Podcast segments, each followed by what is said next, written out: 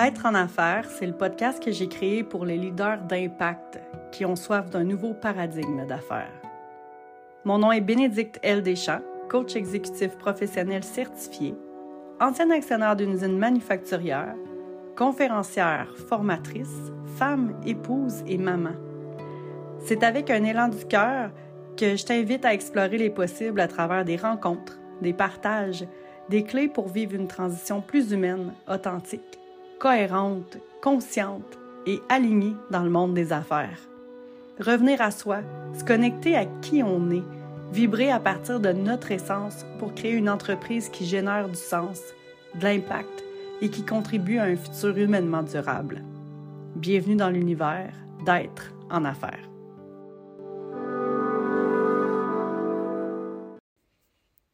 Bonjour et bienvenue à ce tout dernier épisode de l'année 2023. Vous savez, à ce temps-ci de l'année, pour pas mal de monde, l'heure est au bilan. Et j'essaie de me tenir un peu au courant de ce qui se passe dans, le domaine du coaching, dans le domaine de l'entrepreneuriat, dans le domaine aussi du développement personnel et je vois beaucoup d'offres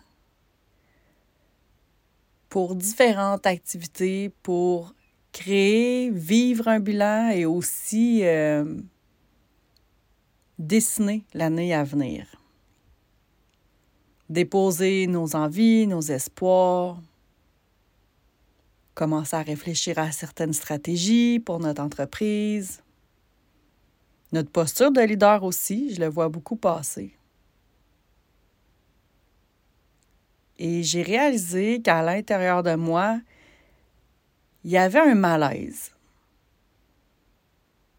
Il y avait un malaise quand je pense au terme de ce podcast-là, qui est être en affaires. Je me disais, c'est fou, hein, parce que là, je vois beaucoup d'activités euh, ouvrir leurs portes pour nous amener à rêver notre année 2024, que l'année 2024 soit grande, soit miraculeuse, magique, prospère, qu'on génère une croissance, qu'on se trouve justement, je le disais tantôt, mais des stratégies pour œuvrer, travailler mieux, euh, passer d'un chiffre d'affaires X à un autre. Puis je me disais, oh boy, pourquoi ça vient me chercher autant que ça? Si je suis pas dans le minding de être en affaires, ça vient pas me chercher. Mais quand je prends le temps de me poser, de me déposer, de juste être en pleine conscience, ça n'a pas besoin d'être long, une fraction de seconde. Pour moi, il y a quelque chose qui est distordant dans ces discours-là. Et j'aimerais que vous preniez la phrase que je viens de dire en lettres majuscules pour moi. ça ne veut pas dire que j'ai raison, ça ne veut pas dire que vous devez penser comme moi. Je fais juste déposer mes idées ici aujourd'hui. Je me suis posé la question être en affaires, qu'est-ce que ça veut dire? Ben, de toute façon, je pense que vous savez que la question, ça fait euh, au moins un an que je me la pose. C'est pas pour rien que ce podcast-là a vu le jour. Mais être en affaires, pour moi, c'est de prendre le temps, là, de m'asseoir avec moi. Puis un peu comme un exercice de cohérence cardiaque, que je suis certaine que la plupart d'entre vous euh, savez ce que c'est.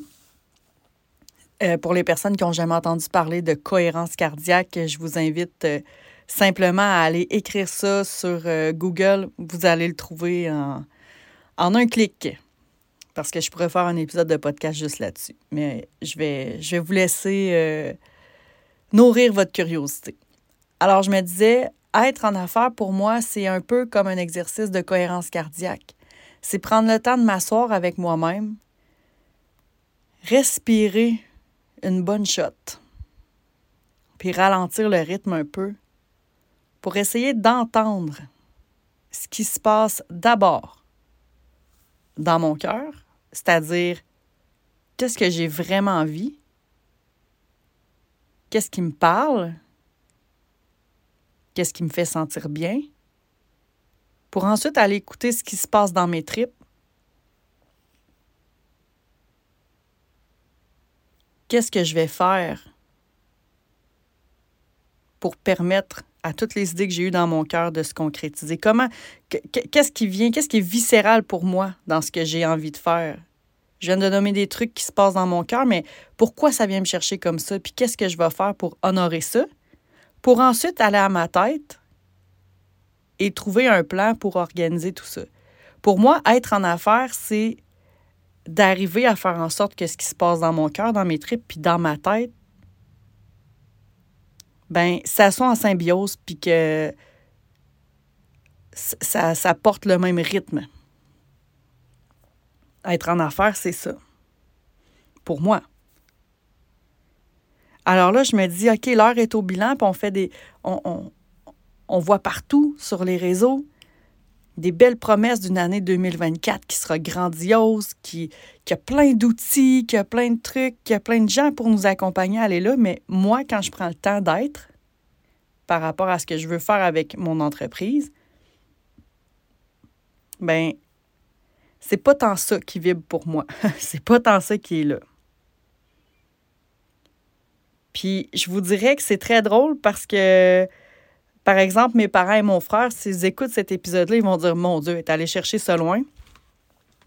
Mes parents et mon frère sont, des fans de l'auteur, compositeur, interprète Alexandre Poulain. Euh, je dirais pas que j'aime pas cet artiste-là, au contraire, mais je suis peut-être un peu moins fan que les membres de ma famille. Et j'étais en train de faire du ménage dans ma maison que la chanson d'Alexandre Poulain, Fernand, m'est montée à la tête, puis je me suis mise à la chanter. En silence, pas faire peur à mon mari et mes enfants, bien sûr. je me suis mise à me rappeler les paroles de cette chanson-là. Et pour les personnes qui euh, ne savent pas de quelle chanson je parle, euh, Alexandre Poulain raconte l'histoire d'un homme euh, riche qui s'en va se faire une petite retraite dans le sud, quelque part, puis il voit un homme dormir pendant une couple d'après-midi d'affilée en avant de l'hôtel où lui il réside. Puis à un moment donné, il se dit Je vais aller demander, lui, c'est quoi cette affaire-là? Pourquoi il est tout le temps là le monsieur, il dit ben, Le matin, je me lève tôt, je vais pêcher une coupe de poisson, je ramène ça à la maison, fait que euh, je, peux, nourrir ma famille. L'après-midi, je prends ça mollo. Je fais une sieste sur le bord de l'eau, puis le soir, je reviens à la maison juste à temps pour le coucher de soleil. Fait que euh, l'homme riche dit Ben voyons donc, c'est donc ben lui, c'est un gars qui un, un homme d'affaires qui voit des opportunités partout. Alors il dit euh, Ben, imagine-toi si tu te bougeais le derrière. Ben, en fait, il dit Imagine-toi si tu te, tu bougeais le cul, me semble c'est ça les paroles. Tu te levais plus tôt, tu pêchais à place toute la journée. Tu pourrais t'acheter un bateau dix fois plus gros, tu pourrais aller beaucoup plus loin euh, au large, tu pourrais pêcher encore plus de poissons, tu pourrais avoir une douzaine d'employés, là, tu aurais du volume, tu pourrais vendre moins cher, puis là, comme tu en vendrais plus, ben là, tu ferais de l'argent, puis là, tu pourrais te payer une belle retraite. Puis là, le monsieur, il disait, je vais avoir l'air ridicule, mais c'est quoi ça, une retraite? Fait que là, l'homme riche, il explique. Fait que Fernand, il demande, tu ferais quoi, toi, à ta retraite? Il dit, ben, je pense que je me leverais le matin, puis j'irai à la pêche pour le fun, puis je prendrais ça mollo l'après-midi, puis le soir, ben, je m'occuperais de ma femme, puis on checkerait le coucher de soleil. Puis là, l'homme riche réalise que, my God, l'homme qui dormait depuis plusieurs jours en avant de son hôtel, il était peut-être plus riche que lui parce qu'à 35 ans, il vivait déjà cette vie-là. Fait que, tu sais, je suis là, puis je me. Je, je, continuais mon ménage en pensant à cette chanson-là, puis je me disais, aïe, aïe.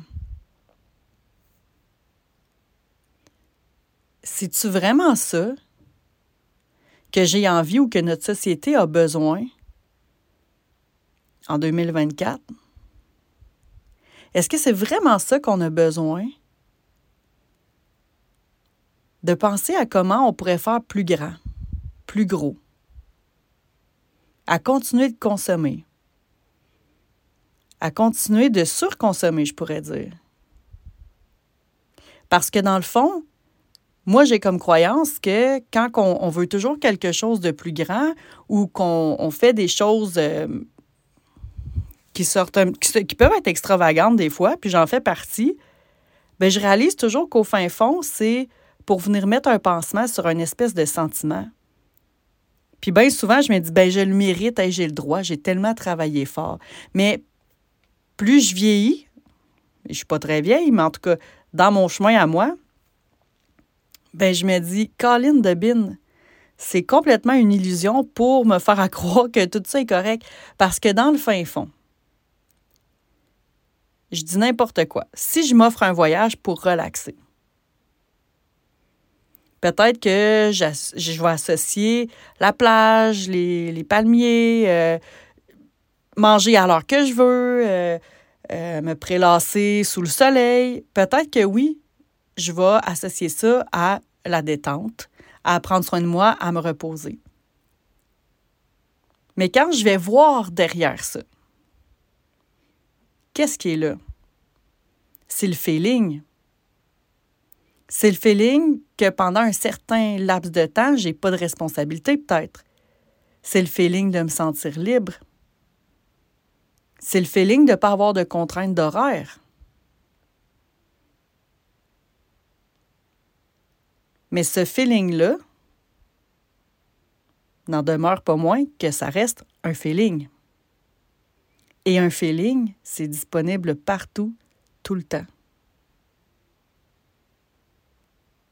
Pour les personnes qui me suivent sur Instagram, vous avez vu que quand j'enregistre les épisodes, je suis enfermée dans mon walk-in, dans ma chambre, parce que c'est la pièce où je trouve que le son est le meilleur. En ce moment, j'ai un feeling de calme assez incroyable. J'ai un feeling de liberté. Même si, au moment où je vous parle, je suis enfermée dans un walk-in, et pour reprendre une expression de ma mère adorée, qui est grand comme ma gueule. Ce que ça veut dire pour les gens qui ne connaissent pas l'expression, c'est que c'est tout petit. Le sentiment et le ressenti est disponible partout. Si vous vous rappelez, il y a un épisode ou deux, je vous parlais du modèle de Brooke Castillo. On a la possibilité de pouvoir intégrer les pensées qu'on veut dans notre cerveau face à une situation sur laquelle il n'y a pas de contrôle. Et depuis le moment où j'ai découvert ça, je sais que je suis capable d'aller chercher ce qu'un voyage me fait ressentir n'importe où, à n'importe quel moment. Alors, si on revient, petit wrap-up, on revient en arrière. L'heure est au bilan.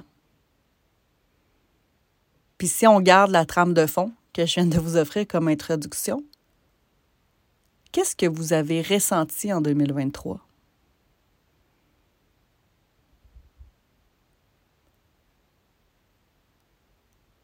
Les journées là, où vous vous êtes couché le soir, rempli de gratitude puis de fierté, qu'est-ce qui s'était passé dans cette journée-là?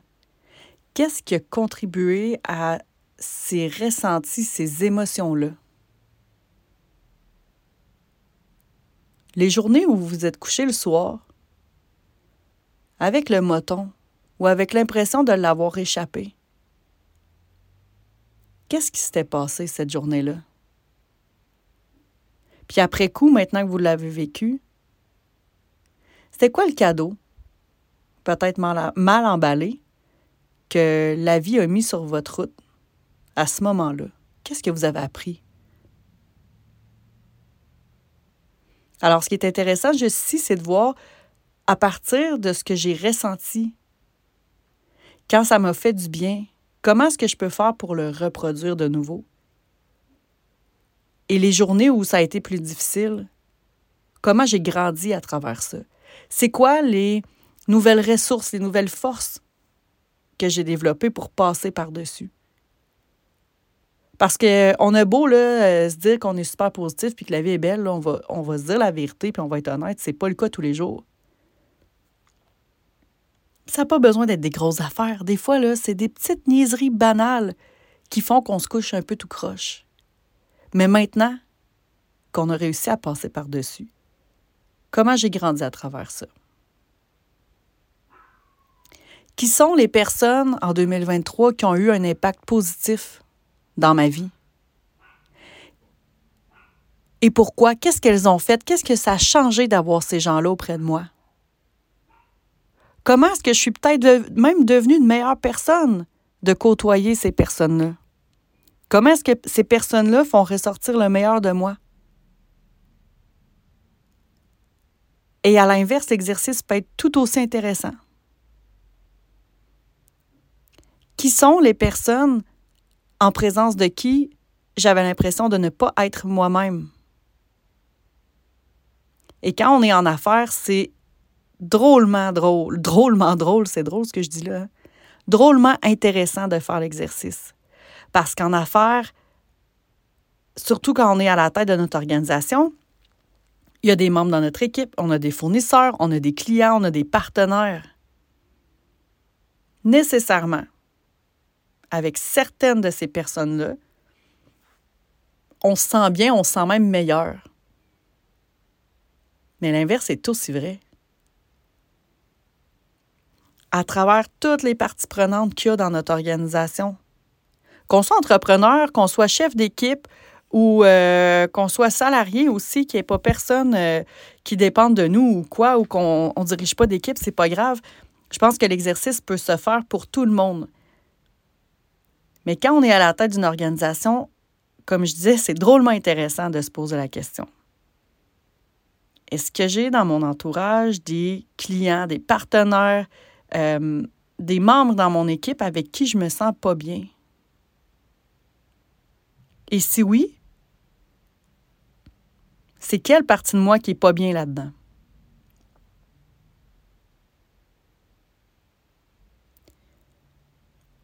Moi, ce que je vous propose, c'est ce genre de questions-là. Je vous propose ce genre de questions-là parce que ce que je réalise,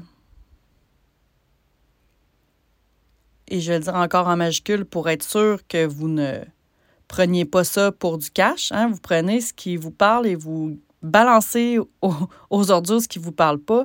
Mais pour moi, ce qui reste à la fin, là, c'est pas tant euh, les ventes ou le succès que j'ai eu, mais c'est comment je me suis sentie dans telle ou telle expérience. Et c'est pour ça que je vous invite à faire votre bilan sous cet angle-là. Puis je vous invite à être curieux parce qu'on est tellement habitué de mesurer la fin d'une année, de faire des bilans qui soient financiers, qui soient mesurables, vous savez, je viens d'une entreprise manufacturière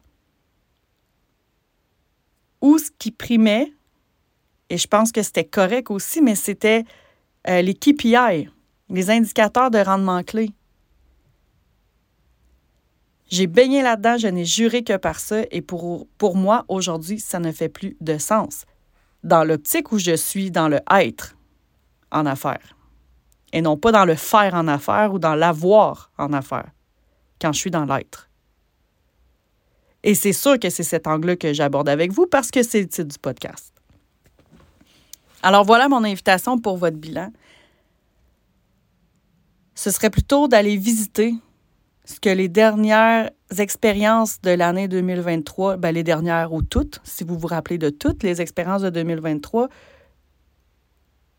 comment vous les avez vécues, mais surtout comment elles vous ont fait sentir? Pour qu'ensuite, vous soyez en mesure de vous ouvrir à 2024. Et aussi euh, ironique que ça puisse paraître, parce que j'anime plusieurs planifications stratégiques, j'ai envie de vous inviter encore une fois à aborder l'année à venir sous un autre angle. Je vous invite à sortir de votre mental, à sortir de votre tête, à descendre au niveau de votre cœur et de voir Non pas qu'est-ce que vous souhaitez atteindre comme chiffre d'affaires cette année. Non pas qu'est-ce que vous avez, vous pensez devoir mettre en place comme stratégie. Dessiner comme plan d'action. Non pas ce que vous avez envie d'avoir comme échéance dans ce plan d'action-là, ni non plus les rôles et les responsabilités de chaque personne. On est dans le faire et on est dans l'avoir là-dedans. Moi, je vous invite vraiment à rester au niveau de l'être.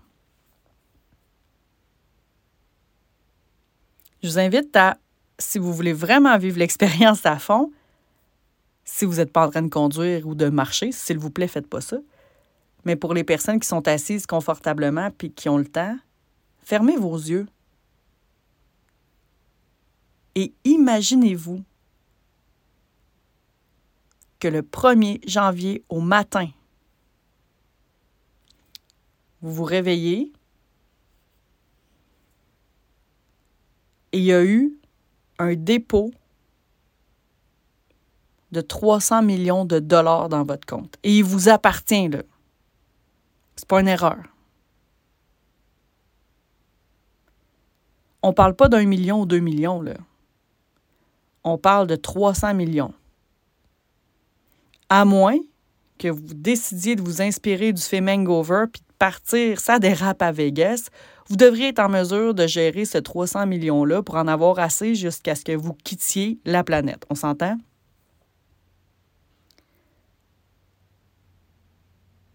Si vous saviez demain matin qu'il n'y avait plus aucun souci financier, si vous aviez demain matin la certitude que personne de votre entourage, des gens que vous aimez, pourrait avoir des problèmes de santé. Si vous aviez la certitude qu'à partir de maintenant, tout était parfait, qu'est-ce que vous feriez? Qu'est-ce que vous auriez envie de choisir comme métier? Qu'est-ce que vous auriez envie de choisir comme domicile, comme ville. De quelle personne auriez-vous envie de vous rapprocher? De quelle personne auriez-vous envie peut-être de vous éloigner? Vous pourriez n'avoir ne plus, ne plus avoir de soucis du tout et avoir la liberté de choisir ce que vous voulez choisir, qu'est-ce que ce serait?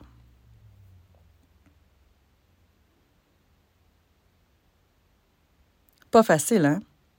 Ou peut-être que pour certaines personnes, c'est complètement le contraire. C'est évident.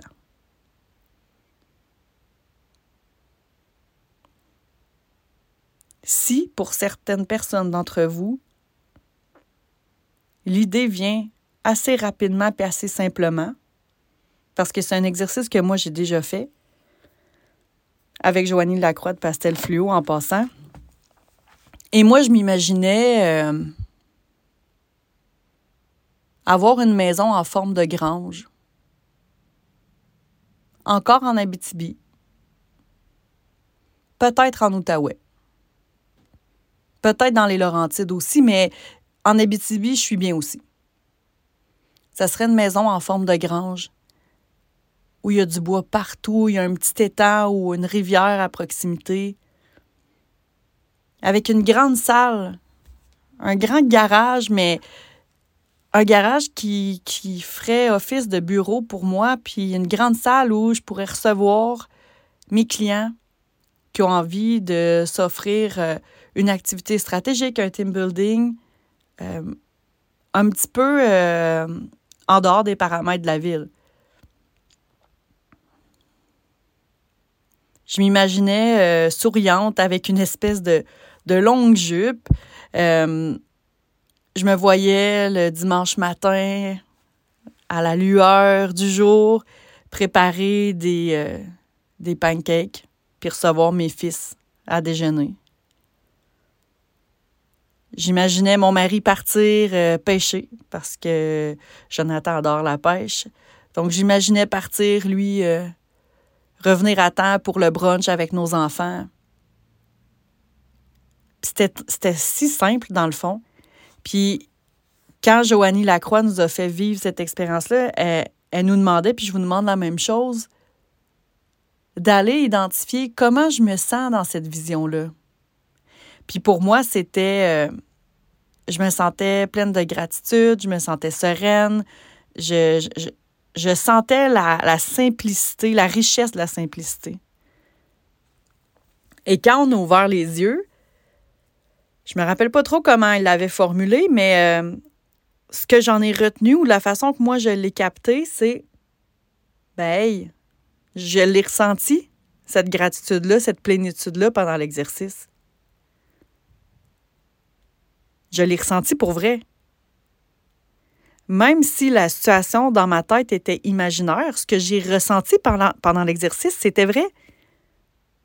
J'avais les yeux fermés, puis j'avais un grand sourire, puis j'étais bien.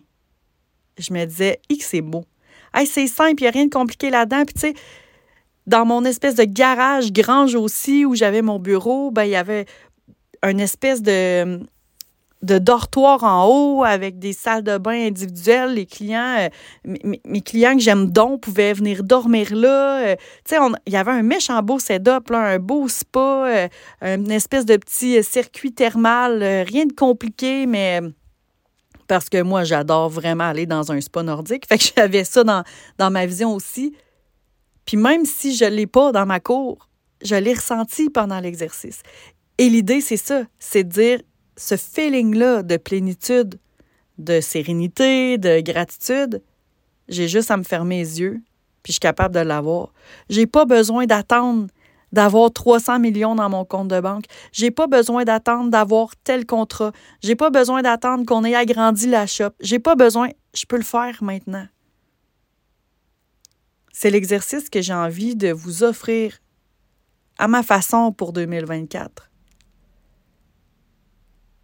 Au lieu de penser à tout ce qui sort de votre tête, vos chiffres d'affaires, vos objectifs, vos plans d'action, je ne suis pas en train de dire qu'il ne faut pas le faire. Mais dans la, perspective de être, je vous invite à voir et à répondre à la question comment as-tu envie de te sentir en 2024? Qu'est-ce que tu as envie de ressentir en 2024? Si par exemple quelqu'un me répond la liberté, parfait. Maintenant, allons dans le faire. Quelles actions, quels gestes vont te permettre de te rapprocher d'un sentiment de liberté? Même si tu le sais qu'en fermant les yeux, tu peux goûter à ce sentiment-là. Mais toi, la liberté se matérialise comment?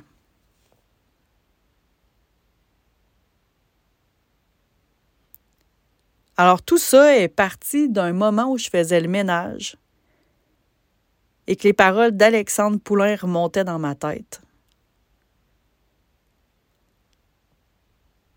Et je me suis dit, euh, le beau-frère dans l'histoire.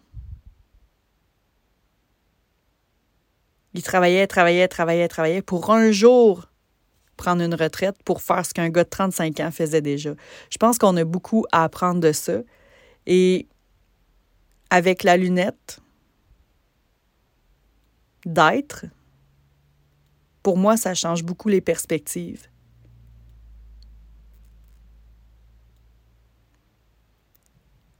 Alors voilà, c'est le dernier épisode de 2023.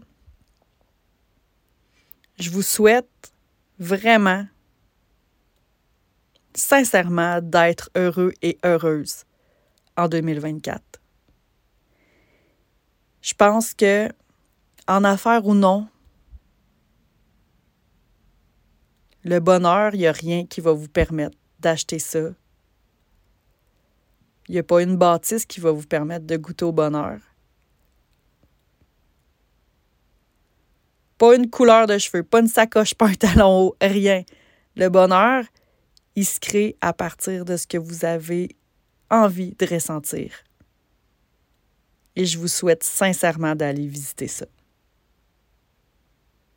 Que 2024 vous soit douce, abondante,